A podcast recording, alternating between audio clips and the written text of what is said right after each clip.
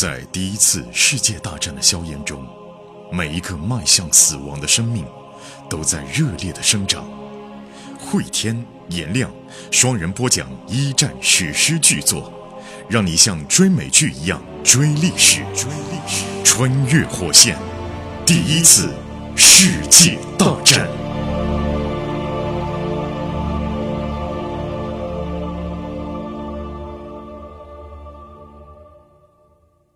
穿越火线一战，各位好，我是颜亮。我是回天。前情回顾，时间线是一九一七年的七月份，此刻的俄国社会呢，依然是资产阶级杜马在掌握大权，而苏维埃星星之火已经燎原，全国已经有几十万名党员了，正在准备迎接着九月份的大选。但是在大选之前，资产阶级政权开始组织对于苏维埃政权的镇压，不但是在城内抓捕了大量的苏维埃的领导，同时。又外调了一支部队，对于彼得格勒进行武装接管。而这个时候，格雷格里带着几个士兵孤身来到了城外，对这支远道而来的部队在进行策反。老格呢，现在他是觉得自己非常非常接近于死亡了。这个时候啊，只要形势稍微不利，自己就会被这个上校一枪打倒在地上。而到那时候，自己带来的兄弟没一个活得了。更悲催的是呢，这支部队已经如此的接近彼得格勒。如果自己的小队挂在这个地方，这支部队长驱直入，现在就能进城。格雷格里意识到自己处于的这种劣势啊，他竭力的说服着士兵。他的步枪是背在肩上的啊，上面的保险也是关着的。现在那个上校呢，手已经摸着自己的手枪了。如果要把枪甩脱肩膀，拿在手里面，再打开保险栓，拿起来射击，至少要几秒钟。在这个时候，上校拔枪就是一下，比自己要快得多。所以老哥惊恐的想到啊。我已经在武力上没有选项了。再者说，人家比我多，他强压着自己转身跑掉的冲动啊。这个上校把枪拔出来了，就指着这个格雷格里啊说：“滚！所有人去学校大厅集合，别忘了，谁不服从军令就是犯罪。我有权枪毙任何人。”他用枪顶着那个苏维埃委员会的下士，带着你的人开会。格雷格里看出来啊，如果说呢，继续让事情发展，所有人都最终会听信这个上校。这个上校毕竟他有权威啊，他有武装啊，所以他绝望地想到，只有一个办法让自己摆脱险境，但是动手要快。如果判断失误啊，就必死无疑。拿起枪开枪是来不及的。但是老哥想到，为什么不用更加原始一点的办法呢？肉搏，对他。肩膀一耸，步枪滑下肩头，没有任何停顿，就用右手啊把枪抄在手里头。接着他使尽全身力气朝上校刺去，锋利的刺刀穿破了军服。格雷格里感到啊，刺刀插入软乎乎的肚皮，上校惊恐的叫了一声啊。当然，这一捅没有让上校倒下，上校拿着枪的手画了一个弧形，扣动了扳机，子弹贴着格雷格里的脑袋飞了出去。没击中，子弹打偏了，但就没有第二次机会了啊！老哥使劲压着步枪，上下挑动刺刀，瞄准心脏的位置。上校的脸呢，痛苦的扭曲，嘴巴大张，又发不出任何声音啊！于是上校倒在了地上，手上还拿着那支手枪。格雷格里收回刺刀。上校的手枪从手指上被格雷格里踢开了。格雷格里累计已经杀了多少上级军官了？对呀，从战场到现在，呃，大家都盯着军官啊，在草地上那个死去的尸体。格雷格里掰开步枪的保险栓，对准上校的脑袋，近距离打出两发子弹。格雷格里说：“我代表人民，代表政府，判处这个反动军官死刑，已经执行完毕。这也就是拿到了这支部队的指挥权。指挥权到手了。这点上啊，那些士兵为什么没有在这会儿动手来帮助他们的军官？俄国部队整个士兵的厌战情绪此刻是非常强烈的。对啊，格雷格里带来的消息是不要打仗。”军官是带他们要去打仗的，士兵们已经厌倦了战争，是都不愿意跟德国人打了，更不要说是打自己人，打内战了啊！嗯，所以从之前军官对于士兵的打骂上，包括整个俄国士兵的这个厌战情绪上，显然是更愿意相信格里格里带来的消息，更别说这部队里边还有不少是布尔什维克。没错，那这么一来的话，对于彼得格勒的这次的军事威胁的也算是解除了，炫威解。呃，我们再来看到菲茨和 B。菲茨和 B 已经从莫斯科出发，前往安德烈庄园了，就是往俄国去了，已经到俄国了。到俄国了啊嗯！毕公主一直在担心她哥哥的安危，嗯，也不知道现在她的家业现在怎么样了，因为在她眼里边，俄国都是我的，我们家现在遭贼了，我得回去看看呢。这两个人在火车小站下了车啊。这个小站是怎么回事？是专门为安德烈王子庄园设立的一个小站。嚯，嗯，菲茨和几个专家之前曾经建议啊，呃，安德烈王子应该是菲茨的小舅子啊，大舅子，大舅子啊，就是菲茨之前呢，曾经建议大舅子在这个地方就建一个小镇，你搞一个堆放木材的场地，搞一个谷物仓库，搞一个磨坊，这样就能够赚不少钱呢。讲的是对的，但这些事儿安德烈是一件都没做。或者说他做了也没做成，农民们仍旧用马拉的大车载着农产品到三十多公里以外的市镇去贩卖，也可见这个安德烈就是个败家玩意儿。就你这铁路已经修好了，对啊。你如果不是只是为了自己方便、舒适、享受，你也用它来发展一点当地经济，给大家一点实惠，把大家的农作物运出去，也不至于大家后来那么恨你啊。对啊，你这个历史上对于沙皇那个评价真的是存在的啊。就如果沙皇他很努力的话，可以成为一个称职邮差。嗯这个说法我后来查了一下，真的是有的这种评价。而沙皇的这种傻叉呢，他是整个贵族的一个代表但咱们这儿不是说这个嘲笑这个邮差这个职业啊，啊。对啊，而只是说就是沙皇呢，他即便很努力了，他也管不好这国家啊。那我们来看，安德烈是派了一个敞篷马车来接菲茨夫妻。板车上面可以看到周围的场景嘛？菲茨就回忆起来上次来这里，那好久好久以前啊，那时候他是公主的新婚丈夫，村民们都是在路两边夹道欢迎啊，有面包有盐啊。但眼下气氛已经明显不同，马车经过的时候，田间干活的人几乎头都不抬。有些人呢，站在路旁边看到马车，那个眼神明显就不友好，这让菲茨也是很恼火，脾气也暴躁起来了。不过呢，等来到老房子，看见午后的阳光让石墙发出奶油般的金色光芒啊，菲茨还是感到非常的欣慰，他就觉得看到了。俄罗斯帝国的历史啊，一小群仆人像等待喂食的鸭子一般涌出前门，匆匆地围拢上来，打开车门卸行李，把菲茨夫妻给迎进大门啊。安德烈王子的管家吻了一下菲茨的手，还用英文欢迎你回俄国的家，菲茨伯爵。俄国的房子呢是又大又破，呃，飞驰看看呢，双层高的大厅是需要重新粉刷的，昂贵的大吊灯上面啊都是积攒了灰尘，狗直接在大理石的地板上撒尿。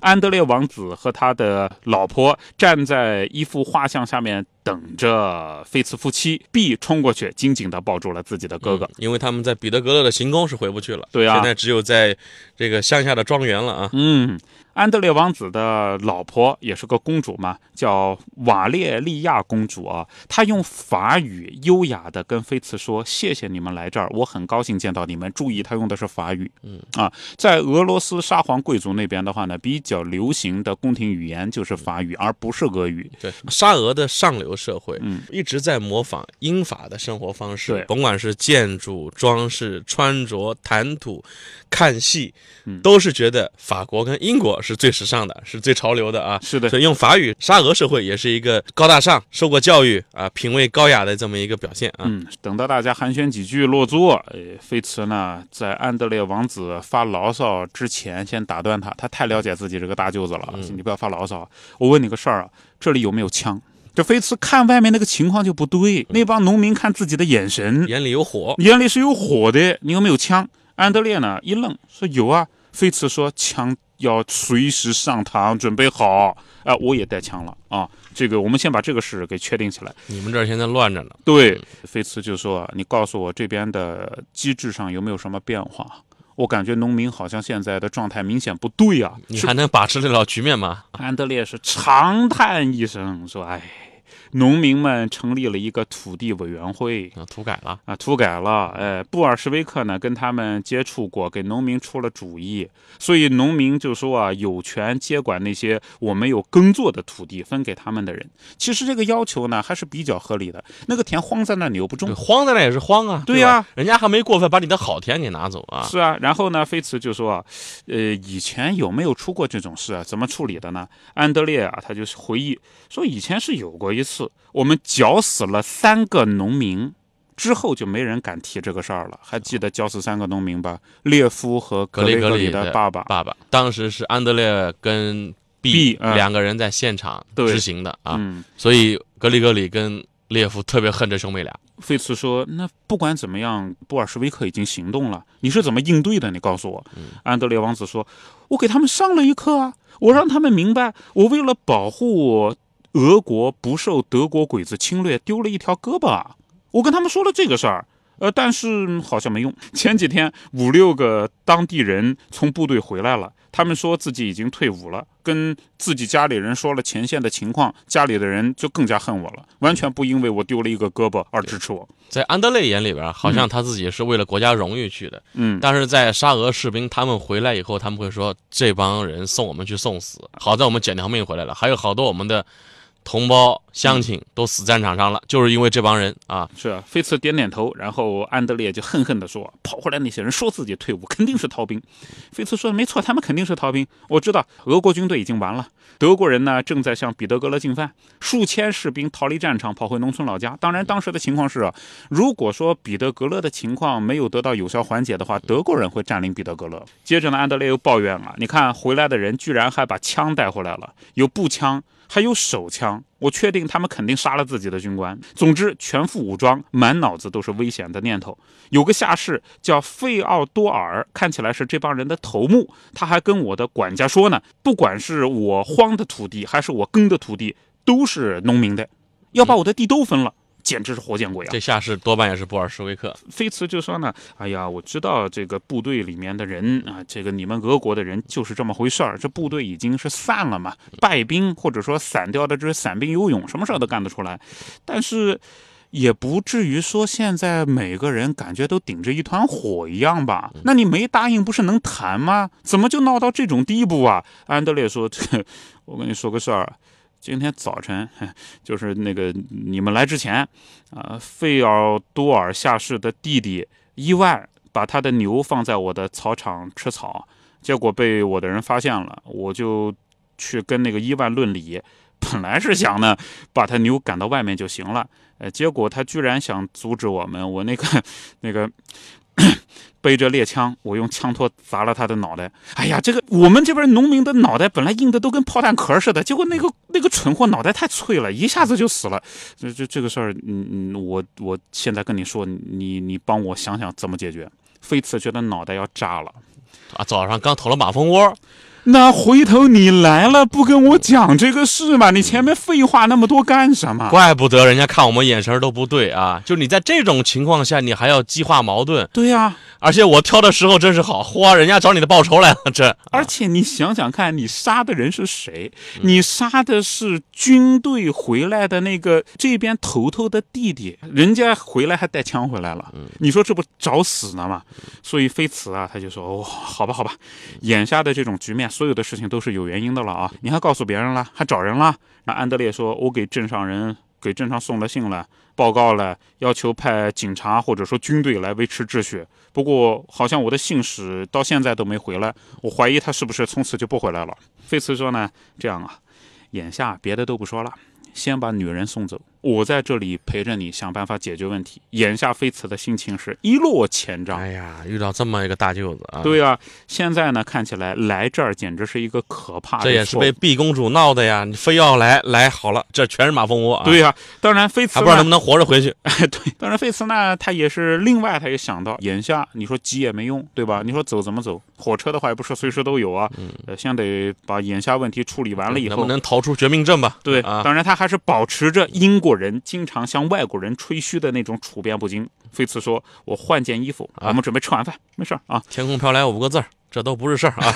等到了房间啊，菲茨脱衣服的时候吧，他恨不得给自己一耳光。我干嘛要来这儿？对呀、你看现在。为什么要听毕公主的啊？呃，现在俄国国内的情况啊，确实啊，值得写一份研究报告，但这个报告不值得自己冒如此之大的风险啊。哦，这么一说，他来是公司都有，这个私事嘛，是因为毕公主牵挂家里边的这个嗯贵族亲戚要来回来看一看，包括自己的产业还能不能保得回来。，对，对公嘛，去俄国了解一下情况，因为是啊现现在不光德国人想知道俄国怎么样了，英国人也想知道啊，我们的盟友现在怎么样啊？还能不能把我们的东线把德国人牵制住啊？现在得顶过今天晚上，为什么呢？火车明天早晨才能来。